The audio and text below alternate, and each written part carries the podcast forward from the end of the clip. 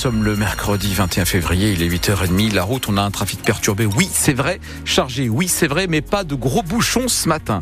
Thomas, une météo grise et pluvieuse aujourd'hui. Oui, avec la pluie qui va se généraliser sous forme d'averses cet après-midi. Cela concernera à peu près tout le monde pour ce qui est des températures.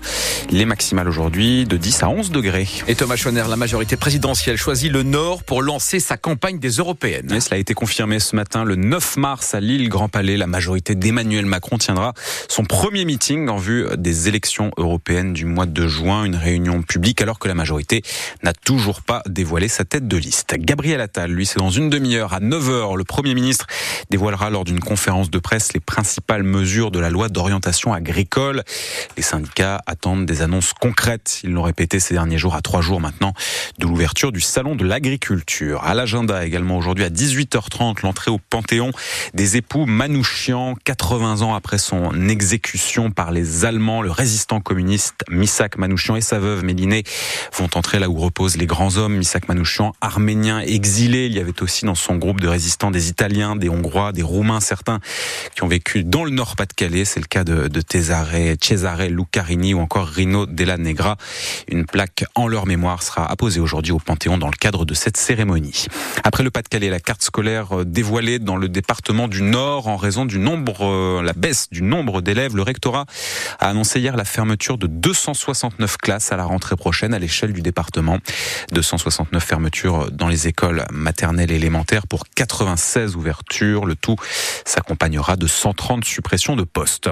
Pour ou contre afficher ceux qui volent dans les magasins C'est la question que l'on vous pose ce matin. Notre invité avant 8 heures, Jérôme Jean, nous a défendu cette mesure qui pose plusieurs questions. Filmer, diffuser ceux qui volent à l'étalage. Certains commerçants le font déjà alors que c'est interdit. Tony Elsner, par exemple, qui a deux magasins à Arras depuis plusieurs années, ce gérant diffuse sur Facebook des vidéos de voleurs qui sont filmés euh, dans sa boutique, ceux qui reviennent plusieurs fois et ceux qui veulent des petites sommes. Et selon lui, la méthode est dissuasive. Le vol, il est encore plus agressif que le fait de mettre son visage aux yeux de tout le monde. Une personne qui est venue voler dans mon magasin, je veux plus qu'elle revienne. C'est aussi simple que ça. Ma façon de procéder, au fait, elle est faite pour que les gens ne reviennent plus. Et ben là, si tout le monde procède de la même manière, les voleurs, c'est pas compliqué, hein. ils iront ailleurs. Euh, voilà, nous on travaille toute l'année, euh, c'est notre gain de pain. Grâce à ça, je paye mes salariés. Si je me fais dépouiller à longueur d'année, je paye plus mes salariés, je licencie. C'est aussi simple que ça. Ça peut représenter euh, plusieurs milliers d'euros sur l'année, ce qui est vraiment énorme au final. Nous, on veut juste bosser on ne veut plus perdre d'argent et on, veut travailler dans un climat serein, tout simplement. Cette pratique est donc aujourd'hui interdite, mais pour la dépénaliser, pour l'encadrer également, une proposition de loi a été déposée le mois dernier. Le grand jour est arrivé pour les basketteuses de Villeneuve d'Ascq qui entament ce soir les quarts de finale de l'Euroleague. C'est la première fois que l'ESBVA atteint ce stade de la compétition. Ces quarts de finale de la Coupe d'Europe qui se jouent en deux matchs gagnants. Le premier, c'est donc à 18h aujourd'hui en Hongrie face à l'équipe de Miskolc. Le deuxième match se jouera ensuite à Villeneuve d'Ascq mercredi prochain. En Ligue des Champions, il reste deux matchs à jouer en huitième de finale. Aller, Porto Arsenal et Naples Barcelone, c'est ce soir.